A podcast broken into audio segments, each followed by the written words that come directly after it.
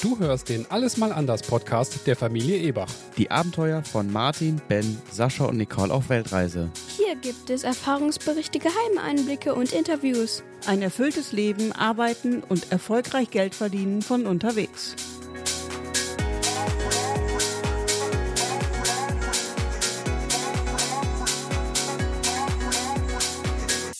Folge 3. Krabi Thailand, Singapur, Johor Bahru, Malaysien. In dieser Folge erzählen wir euch von unserer Reise von Koh Samui nach Bali und was wir auf unseren Zwischenstopps erlebt haben. Wir wollten neben Koh Samui auch unbedingt noch eine andere Ecke von Thailand entdecken. Ganz oben auf unserer Liste war das etwas weniger touristische Krabi. Das liegt gegenüber von Phuket an der Andamansee, also da, wo 2004 der schlimme Tsunami stattgefunden hat. Krabi ist bekannt für seine schroffen Felsformationen, die mitten im Land stehen. Die sehen so aus wie mit Gras bewachsene, gelandete Eier. Schau dir einfach selbst mal Bilder davon an. Aber wir sind wenigstens dramaturgisch noch auf Koh Samui, denn von dort wollten wir ursprünglich mit der Fähre rübersetzen nach Suratani und von da dann mit dem Bus oder mit dem Zug runter bis nach Krabi fahren. Das hätte uns alles zusammen wahrscheinlich nur rund 100 Euro gekostet. Reisetage sind ja immer so eine Sache. Man kann schön günstig reisen, verliert dann aber im Prinzip den ganzen Tag und vielleicht auch noch den Tag danach, weil man sich von der Reise erholen muss. Oder aber man zahlt etwas mehr Geld und kommt schnell von A nach B. Wir haben uns für die zweite Variante entschieden und sind direkt vom Flughafen Koh Samui nach Krabi geflogen. Das Gemeine am Flughafen Koh Samui ist, dass er in privater Hand ist und einer einzigen Firma gehört. Das macht die Flugtickets dementsprechend teuer. Wir haben für alle vier Personen ca. 400 Euro bezahlt. So sind wir dann entspannt in Krabi gelandet. Unsere Airbnb-Unterkunft in Krabi war direkt am Klong Muang Beach. Den Link zu unserer Airbnb findet ihr wie immer in den Shownotes. Krabi hat einiges zu bieten. Im Gegensatz zu Koh ist es sehr weitläufig. Die Straßen sind breit und sehr gut ausgebaut. Die von Koh üblichen Schlaglöcher findet man zwar auch, aber bedeutend seltener. Die Landschaft ist schön grün und voller Dschungel. Auch die nächtliche Tierwelt hatte einige Überraschungen für uns.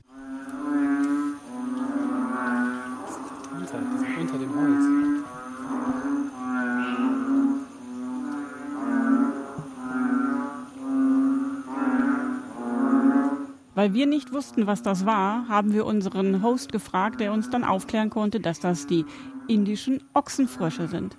Dieser Paarungsruf hat uns fast zwei Nächte lang wach gehalten.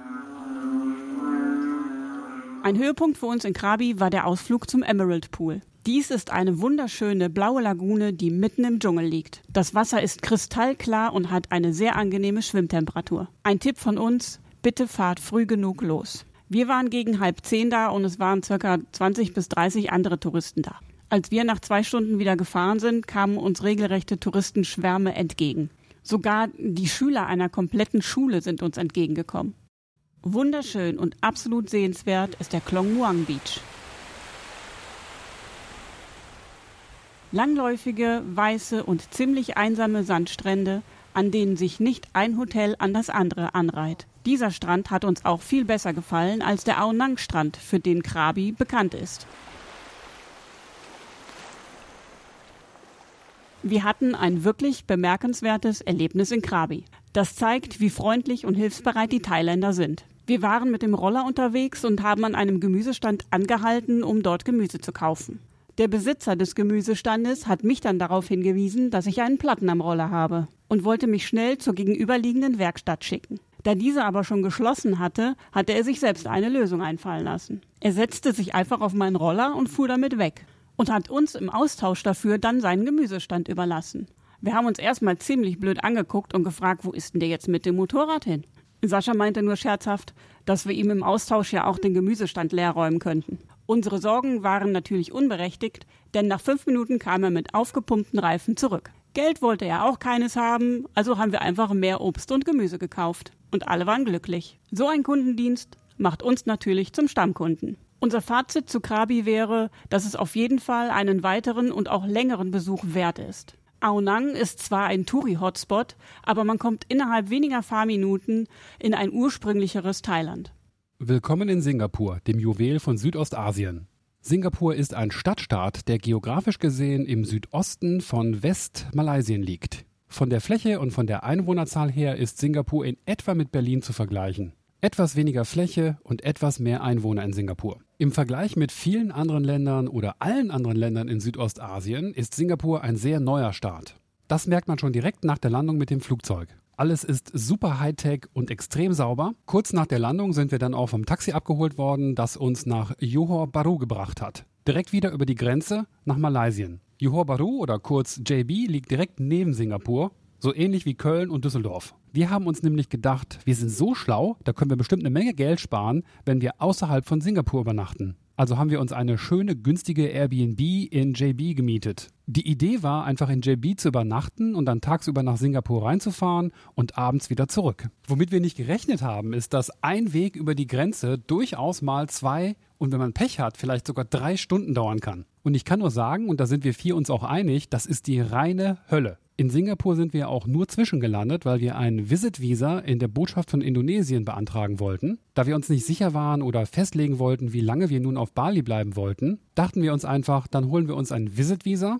Das erlaubt nämlich den Aufenthalt von bis zu sechs Monaten. Schon die Idee war ein bisschen hirnrissig, weil allein die Beantragung des Visit-Visums mindestens 24 Stunden dauert und man in dieser Zeit die Reisepässe in der indonesischen Botschaft liegen lassen muss. Das bedeutet, man kann gar nicht mehr aus Singapur ausreisen. Allen, die länger als 30 Tage in Indonesien bleiben wollen, empfehlen wir die Beantragung eines Visit-Visas. Hierfür gibt es zwei Möglichkeiten. Erstens kannst du es vor dem Start deiner Reise in Deutschland beantragen oder zweitens in jeder indonesischen Botschaft dieser Welt. Wir haben uns hierfür Singapur ausgesucht. Der Vorteil des Visit-Visas ist, dass man hier direkt 60 Tage Aufenthalt genehmigt bekommt. Danach kann man es viermal monatlich um weitere 30 Tage verlängern. So kann man insgesamt 180 Tage in Indonesien bleiben. Die etwas kürzere Variante und die, die man direkt am Flughafen erledigen kann, ist das Visa on Arrival. Hierzu geht man bei der Einreise zum entsprechenden Schalter und bezahlt die Visagebühr in Bar. Diese liegt zurzeit bei ca. 35 US-Dollar. Dieses Visum kann um 30 Tage verlängert werden. Das kannst du dann selbst machen oder von einer Visaagentur für dich machen lassen. Das einfache Free-Entry-Visa, was jeder bei der Einreise bekommt, ist nur 30 Tage gültig und kann auch leider nicht verlängert werden. Da wir mehr als 60 Tage in Indonesien bleiben möchten, haben wir uns für das Visit-Visa entschieden. Folgende fünf Nachweise braucht man, um ein Visit-Visa für Indonesien zu beantragen. Erstens den ausgefüllten Visa-Antrag. Das Formular dazu kann man sich vorher auf der Webseite der indonesischen Botschaft downloaden. Zweitens ein aktuelles Passfoto. Drittens deinen Reisepass im Original und eine Kopie davon. Der Reisepass sollte noch noch mindestens sechs Monate gültig sein. Viertens die Kopie eines Flugtickets, das die Ausreise aus Indonesien bescheinigt.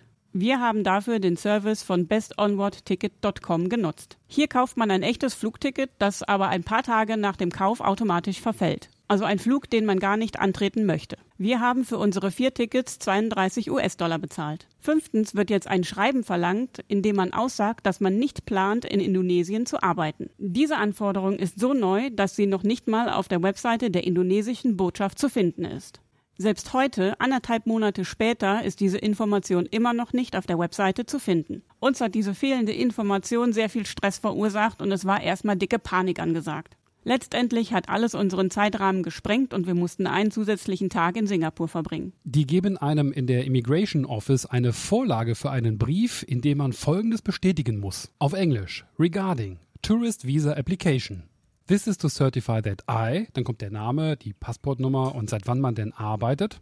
Man zählt dann noch alle Namen der Familienmitglieder auf, jeweils auch mit Passportnummer. Und dann soll man versichern, This trip is only for holiday and I'm not doing any business or working activities. Dies bezieht sich natürlich auf die Arbeitsaktivitäten, die man unter Umständen vor Ort ausüben würde, wenn man denn einem normalen Job nachginge. Dann bittet man noch, please kindly consider my visa application. If you need any further clarification, please do not hesitate to contact me at Telefonnummer. Thank you for your kind assistance. Gefühlt ist dies natürlich reine Schikane, da man ja auch schon auf dem Visa-Antrag selbst bestätigt, dass man keinen Arbeitstätigkeiten nachgeht. Diesen Brief haben wir dann in vierfacher Ausfertigung unterschrieben und abgegeben. Selbstverständlich gab es vor der Botschaft keine Möglichkeit, dieses Dokument auch auszudrucken. Auch die Botschaftsangestellten selbst können hier nicht helfen. Man muss hier also quer durch die Stadt fahren und erstmal eine Shopping Mall finden, in der man dann selbst seine Dokumente entweder an deren Computer eingibt und ausdruckt oder selbst ausdrucken lässt. Da dies ungefähr eine zusätzliche Stunde dauert, konnten wir nicht mehr an Tag 1 mit dem Antrag stellen fertig werden. Also haben wir dieses Schreiben an Tag 2 abgegeben. Am nächsten Tag nachmittags darf man dann seinen Pass und sein Visum abholen. Wir haben insgesamt umgerechnet ca. 190 Euro für die vier Visas bezahlt. Das Schreiben stellen wir euch als Vorlage in die Show Notes.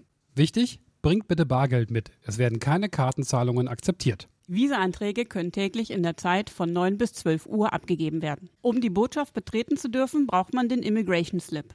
Das ist der weiße Abreißzettel von dem Formular, welches man im Flugzeug ausgefüllt hat. Den erhältst du nach dem Verlassen der Botschaft zurück. Besonders wichtig für das Betreten der Botschaft ist auch die Kleiderordnung. Erwachsene sollten keine kurzen Hosen tragen oder in Flipflops kommen. Auch schulterfreie T-Shirts bei Frauen sind gar nicht gerne gesehen. Leute, die sich nicht an diese Kleiderordnung halten, werden doch sehr bestimmt wieder weggeschickt. Am Eingang der Botschaft findet sich eine Toilette, in der man sich umziehen kann. Jetzt erstmal ein bisschen zu JB, Johor Baru. Sobald die Grenzstation nach JB überquert ist, hat man auch wieder das Gefühl, jetzt sind wir wieder zurück in Südostasien. Es stinkt, es ist dreckig und überall liegt der Müll herum. In JB regiert Grab, das Uber-Pendant in Malaysia. Egal, wo man gerade in der Stadt ist, die Grab-App aufmachen, ein Grab bestellen und schon wird man abgeholt und dahin gebracht, wo man hin möchte. Die Grabs sind wirklich überall und das Beste, es ist sowas von günstig, das kann man sich gar nicht vorstellen. Man fährt 15 Minuten mit dem Grab und zahlt vielleicht gerade mal einen Euro oder einen Euro 50 für die Strecke. Das ist locker 10 oder 20 oder vielleicht sogar 30 mal günstiger als in Deutschland. Das funktioniert wirklich so gut, dass es überhaupt gar keinen Sinn macht, ein eigenes Auto zu besitzen. Es macht doch nicht wirklich Sinn, mit dem Motorrad zu fahren, weil die Straßen ohnehin wie in Bangkok sehr hektisch und viel befahren sind. Da ist es viel bequemer, einfach einen Grab zu rufen und für wenig Geld von A nach B zu kommen. Und dann wollen sie in Malaysia noch nicht mal Trinkgeld haben.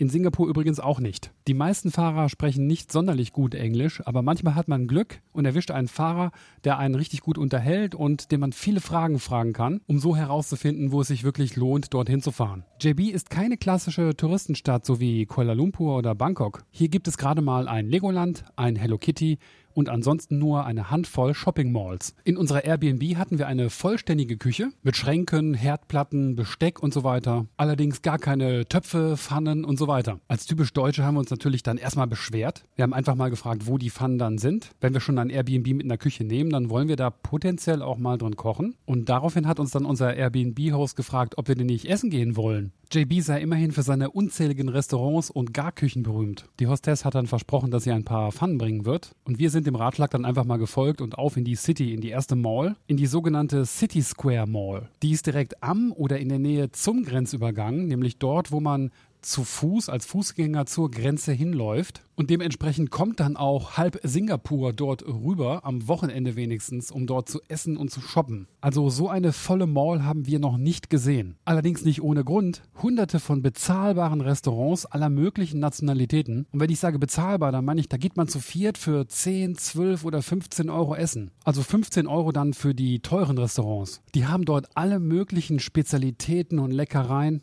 von deutschem Gebäck bis hin zu südkoreanischem Bibimbap. Das ist ein Reisgericht mit viel Gemüse und der berühmten koreanischen roten Chili-Paste. Ich glaube, die heißt Gochujang. Sie wird aus Weizenmehl und Chili gemacht. Dementsprechend ist sie nicht glutenfrei, aber immerhin vegan. Und die ist einfach nur köstlich. Also was den Lifestyle in JB betrifft, und ich denke mir, das lässt sich auch auf Malaysien allgemein erweitern, wenigstens in den städtischen Gebieten. Man steigt in einen Grab oder in ein Taxi. Das Taxi ist vielleicht ein bisschen teurer als das Grab, aber immer noch sehr, sehr günstig. Fährt in die nächste Mall oder das nächste Restaurant, geht dort zu viert essen, fährt mit dem Taxi wieder zurück oder mit dem Grab und ist 12,50 Euro los. Wer möchte, kann auch selbst einkaufen und kochen. Allerdings wird das auch nicht günstiger sein. Also unserer Meinung nach ist JB ein echter Geheimtipp für Digitalnomaden, ob nun als Familie, Pärchen oder Einzelperson. Wenn es darum geht, eine Location zu haben, in der man einfach mal Arbeitsphasen auslebt, also an Projekten arbeitet, im Prinzip den ganzen Tag mit Arbeiten verbringt und dann abends zusammen essen geht, ins Kino geht, mal abgesehen von der Luftqualität und vielleicht auch noch vom Lärm, das ist aber in ganz Südostasien ein Problem, ist JB ein echter Geheimtipp.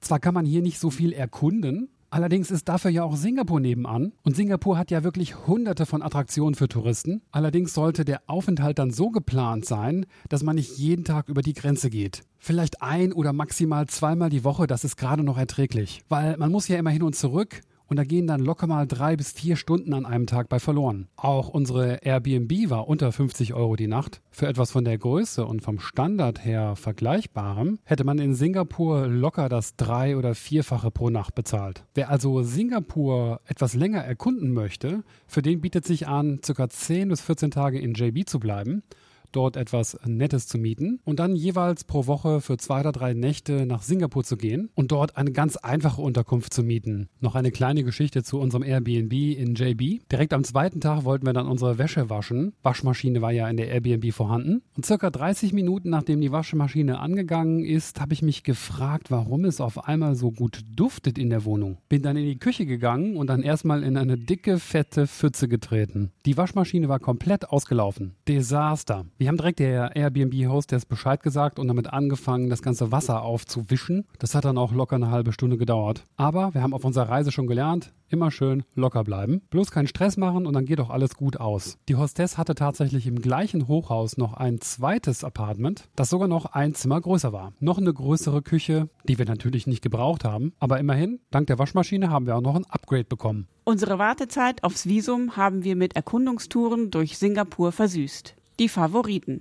Das Marina Bay Sands stand bei mir ganz oben auf der Liste und war etwas, was ich auf jeden Fall in Singapur sehen wollte. Ich fand die Bilder von diesem Hotel schon immer sehr faszinierend, aber in Person davor zu stehen ist total überwältigend. Dieses Schiff auf dem Dach ist tatsächlich viel größer und viel höher, als man sich das vorstellt. Dort finden zweimal täglich Lichtspiele statt, die sogar kostenfrei für den Zuschauer sind. Dieses Lichtspiel sehen zu dürfen, war für mich ein sehr ergreifender Moment. Auch der Brunnen und die dazugehörige Shopping Mall hinterlassen einen bleibenden Eindruck. Die Gartenanlage Gardens by the Bay direkt neben dem Marina Bay Sands ist ebenso beeindruckend. Besonders schön ist die fast schon märchenhafte Beleuchtung in der Dunkelheit. Die Gartenanlage ist so groß, dass man den ganzen Tag einplanen sollte, um alles sehen zu können. Noch größer ist der Botanische Garten in Singapur. Der wurde 2008 zum UNESCO Weltkulturerbe erklärt. Wir haben diesen Garten eigentlich eher per Zufall entdeckt, als wir auf der Suche nach einer Metrostation waren. Ein weiterer Touri-Hotspot ist der Merlion. Das Wahrzeichen von Singapur. Von hier hat man auch einen wunderbaren Ausblick auf die Skyline des Bankenviertels. Wer shoppen möchte, kommt in Singapur auch absolut auf seine Kosten. Hier gibt es Straßen, da reiht sich eine Shopping Mall an die andere. Alle Marken, die man sich nur vorstellen kann, sind hier vertreten. Aus kulinarischer Sicht war unser Lieblingsviertel in Singapur Little India. Indisches Essen bietet sehr viele vegane Variationen. In der Food Mall von Little India gibt es leckeres und authentisches indisches Essen. Unser Fazit zu Singapur, wir kommen auf jeden Fall zurück. U-Bahn-Fahren in Singapur macht richtig Spaß. Die Züge kommen alle paar Minuten, alles ist sauber, sicher und geordnet und günstig dazu. Eine Langstreckenfahrt, sagen wir so 5, 6, 7 Stationen, kostet ca. 70 Euro Cent. Die Züge sind voll automatisiert, also ohne Fahrer. Es ist auch kein Problem, kurz mal die eigenen Kinder aus den Augen zu verlieren. In der U-Bahn hätten wir fast unsere Eltern verloren.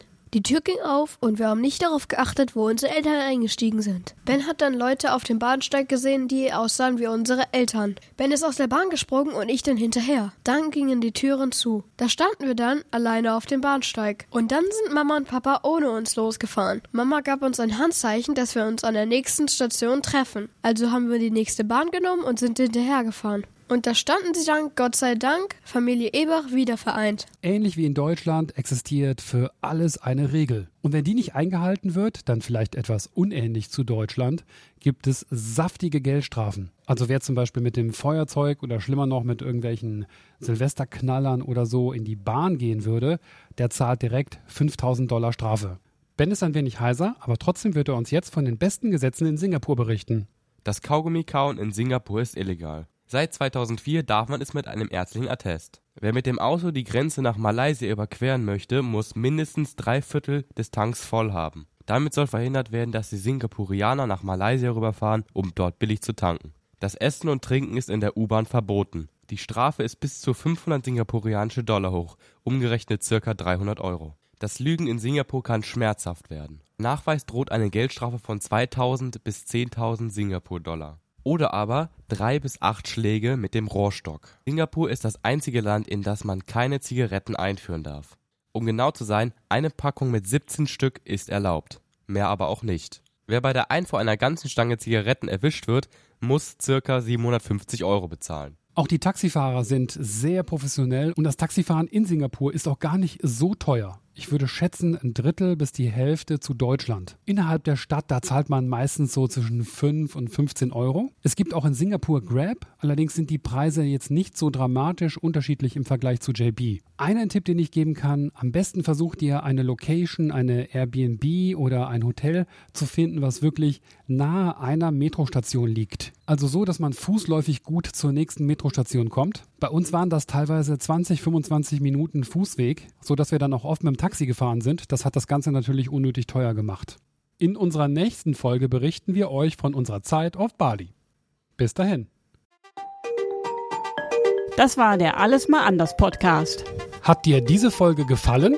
Dann bewerte uns doch bitte in der Podcast-App deiner Wahl oder direkt bei iTunes. So erreichen wir mehr Zuhörer. Danke dafür. Du hast Kritik oder Fragen? Dann sende uns eine E-Mail an podcast@allesmalanders.de. Den Blog zum Podcast findest du unter allesmalanders.de. Dort kannst du dich auch in unseren Newsletter eintragen. Hier gibt es noch mehr Tipps, Tricks und weitere Informationen über unsere Reisen, Abenteuer, die Arbeit und das ortsunabhängige Geldverdienen. Zum Podcast gibt es Bilder und Videos auf Instagram unter alles.mal.anders. Genauso heißt auch unsere Community auf Facebook alles.mal.anders. Bis zur nächsten Folge. Ebachs out.